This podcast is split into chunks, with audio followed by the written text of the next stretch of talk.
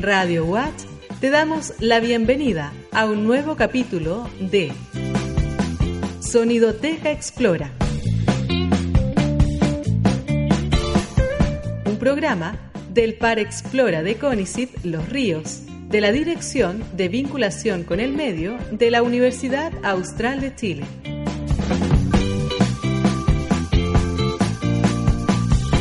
Vamos a conversar sobre un proyecto que tiene eh, la Facultad de Ciencias de la Ingeniería con el apoyo de eh, Fomento de los Ríos, me corrigieron ahí en, comerciales. Comerciales. Eh, y hoy conversamos con Rodrigo Vázquez, quien es coordinador de la Oficina de Innovación y Emprendimiento de la Facultad, y con Paulina Lobos, quien es encargada de difusión de Yo Invento los Ríos. ¿Cómo están nuevamente? Bienvenidos. Gracias por estar acá en el programa. Primero que todo, ¿qué es Invento los Ríos? ¿Qué es este proyecto? ¿De qué se trata? Bueno, eh, Yo Invento los Ríos es un programa que busca eh, que alumnos de educación básica de la región eh, de, educación básica de quinto octavo? De quinto a séptimo año básico. De siete escuelas de la región están eh, haciendo inventos para buscar soluciones a problemas comunes de su entorno. Y ellos están, primero identificaron un problema, trabajaron con sus profesores y mentores, que son alumnos de la Facultad de Ingeniería de la Universidad Austral, para generar prototipos. ¿En los mismos colegios? En las mismas escuelas, sí. Y estos inventos se presentaron en ferias eh, interescolares eh, frente a un grupo de jueces, dialogaron, presentaron sus prototipos en esa etapa, durante el primer semestre, como te decía, y de eso se seleccionaron 20 inventos. Y ahora durante el segundo semestre ellos van a estar trabajando más arduamente en los prototipos, en probarlos, en eh, ver encuestas de opinión, a ver qué tan útiles son y factibles son de solucionar el problema con este invento, para terminar en noviembre con una feria de inventos regional donde van a presentar ya el invento terminado, por así decirlo, frente a jurados, a académicos de la universidad y frente a sus propios pares, que son otros pequeños inventores de la región. Entonces, la idea es que vayan creando alguna prototipo finalmente de sus inventos. Exacto. La idea es que ellos vayan primero identificando problemas, después generando prototipos y generando un invento que le dé la solución a, este, a esta temática. Y, y este proyecto te culminaría entonces con esta feria de inventos a final de año donde saldría un, un invento ganador, por así decirlo. Y la idea del proyecto es eh, fomentar la invención y el emprendimiento de los niños en, durante todo el proceso, apoyándolo con mentores, con capacitación, con visitas a la universidad, al Leuf Lab, entre otras cosas. Rodrigo, ¿por qué eh, eh, se, la, la, facultad se preocupa de esto? ¿Por ¿Cómo nace este proyecto dentro de de lo que es la labor también de extensión que hace la, universidad. ¿Cómo, ¿Cómo, nace y, por qué? Bueno, este proyecto eh, es, iniciativa de, dos académicos de nuestra facultad, eh, Guillermo Serandur, que es el, director del espacio Leufulab, y, y Claire Evans, que eh, también coordina la parte de, idiomas de la facultad, porque ella es británica, entonces tiene muchas redes internacionales y alianzas que ha formado eh, en este tema de la metodología STEM. Entonces ella nos propuso eh, a fines del año pasado realizar este proyecto, eh, postularlo al instrumento de que se llama Programa de Apoyo al Entorno para el Emprendimiento y la Innovación de Fomento los Ríos. Ah, espera, eso, tengo que anotar eso. pone PAEI, todos lo conocen como PAEI. Y, y, nosotros como, como, facultad, como Oficina de Innovación y Emprendimiento, decidimos apoyar esta iniciativa porque nos parecía eh, súper necesario tener un programa de nuestra facultad que impactara a estudiantes de educación eh, básica, eh, no solamente desde el punto de vista de la vinculación y la extensión, sino que también creemos que preparar a los, a los chicos para que cuando tengan que elegir una carrera puedan elegirla un poco sabiendo cuál es el campo de aplicación que tiene. ¿Ya? Eh, es como...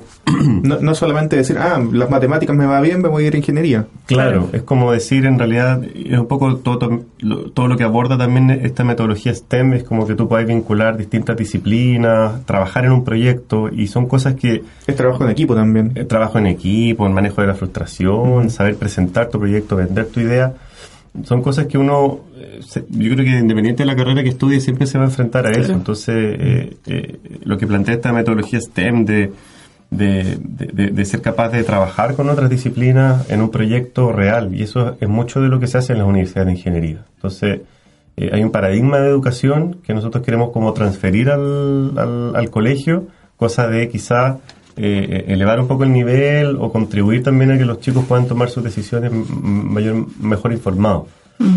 Sobre todo, perdona, sobre todo pensando como en el, en, el mundo cambiante que se viene, que de repente tú elegís una carrera y en cinco años más ya como que todo lo que aprendiste está medio obsoleto, entonces tenéis que aprender herramientas para poder eh, para poder desenvolverte independiente de la carrera que estudiaste y ahí es donde nosotros creemos que la creatividad es como la, la clave y eso es como lo que tratamos de abordar con el proyecto.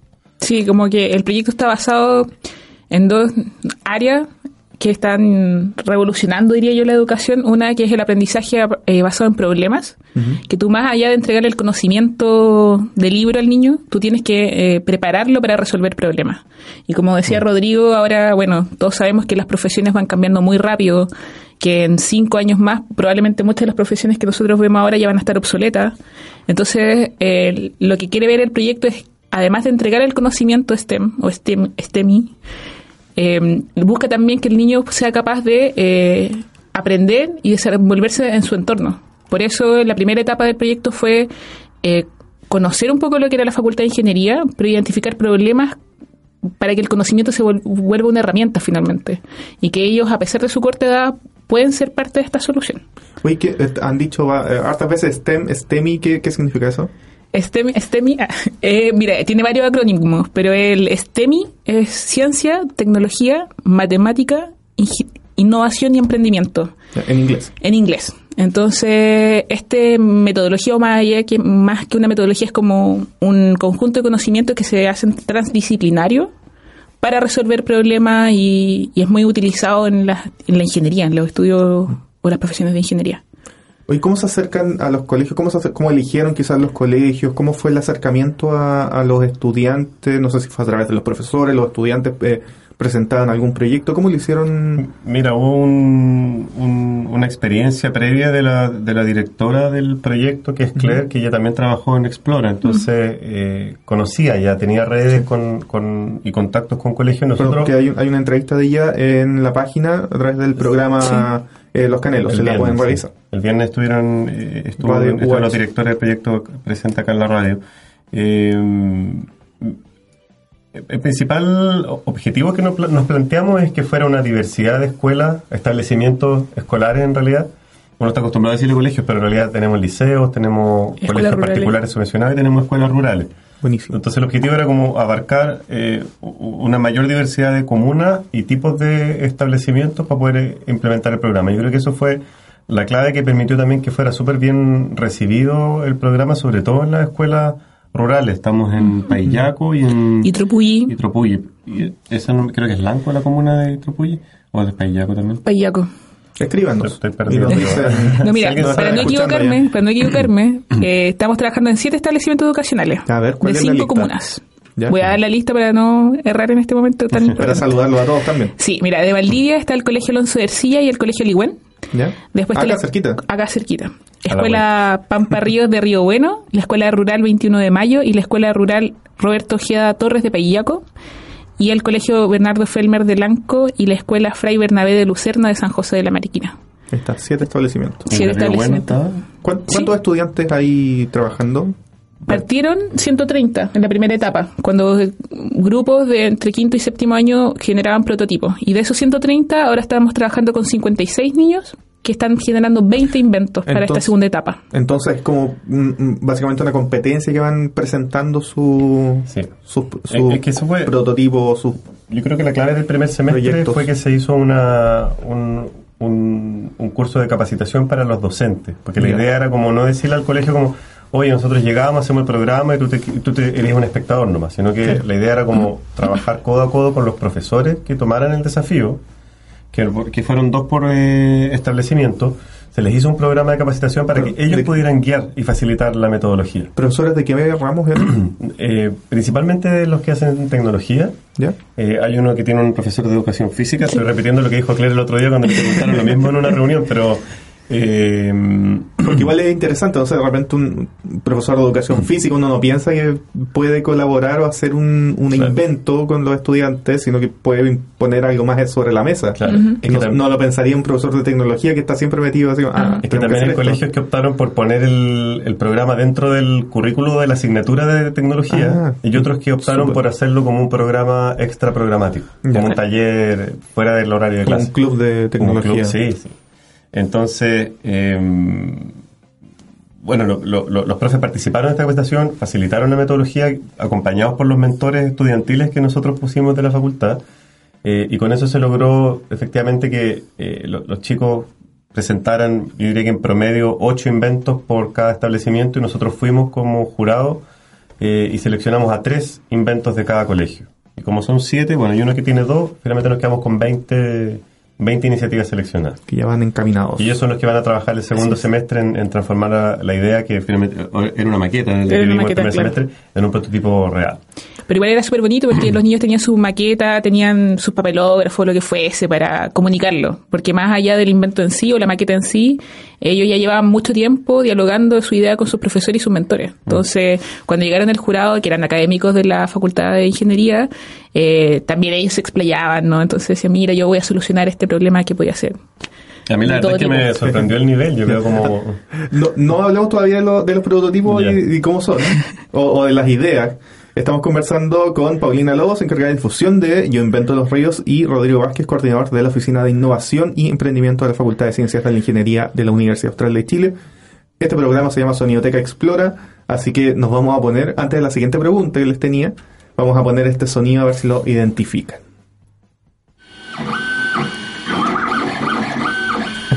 Muy fácil, muy fácil de identificar. A ver si el público lo, identifica. ¿Lo grabaron o lo sacaron de internet? No. No vamos a responder a esa pregunta. es un secreto, un secreto, un secreto.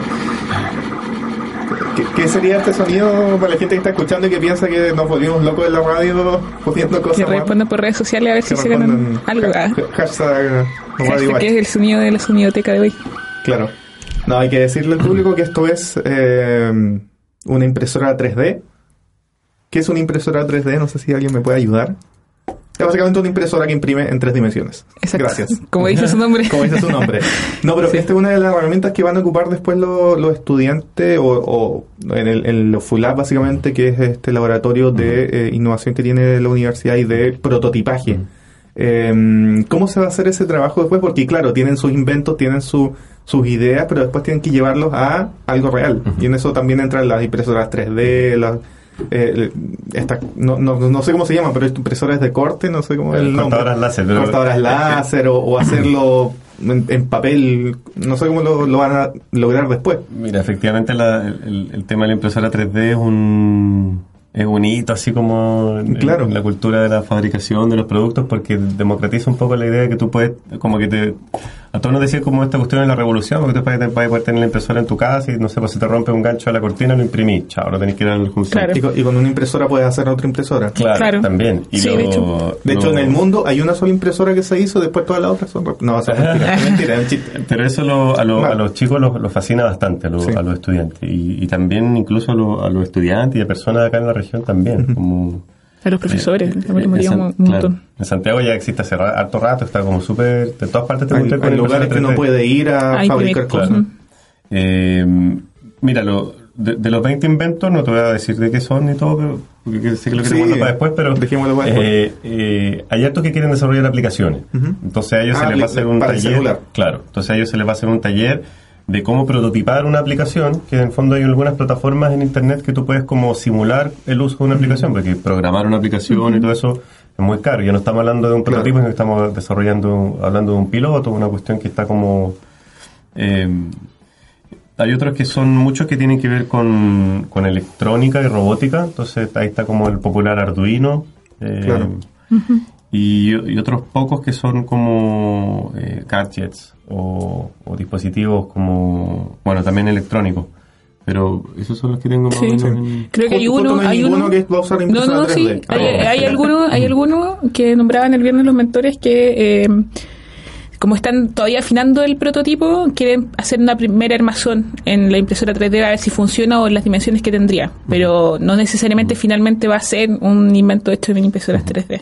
Pero sí es algo que a los niños les entusiasma mucho porque, como decía Rodrigo, es algo que tú diseñas y después te lo imprimes y listo, no tienes que andar comprando partes o, no sé, como que facilita mucho la creación, ¿no?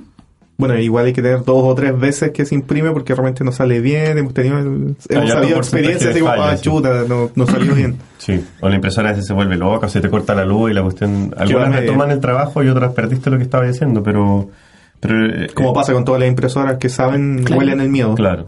Pero, lo interesante en realidad de, este tipo de espacios como el Eufolabe es que tú entras y tú, claro, quizás solamente tenés que ir a soldar un cable, pero el compadre al lado está trabajando con la impresora 3D, hay otra persona que está cortando con la cortadora láser, entonces y conversar un intercambio de ideas y como también, oye, estoy súper complicado con esta solución y, llega el de al lado, oye, yo hice algo parecido, entonces se produce esa colaboración naturalmente que permite que que cuando uno tiene una idea pueda desarrollarla como con, más apoyo, sin necesariamente tener que contratar a un ingeniero para que te haga la solución o comprarte la máquina. Como un cowork básicamente de, de Como un espacio de creación súper potente. Bueno, vamos a una pausa musical en Sonidoteca Explora y a la vuelta vamos a conversar lo último ya de em, este Yo Invento los Ríos. Eh, la página es yoinvento.cl ¿No me equivoco? ¿Está bien? Yo invento.cl, Facebook Yo Invento Los Ríos, en Instagram Yo Invento Los. Lo cambié. ¿Sí? Le puse como yo punto invento. Ya, yo punto invento. Vamos a aclarar ahí el Instagram, pero es que se no... Van a pelear aquí en, pero Facebook y la página Yo en la pausa musical.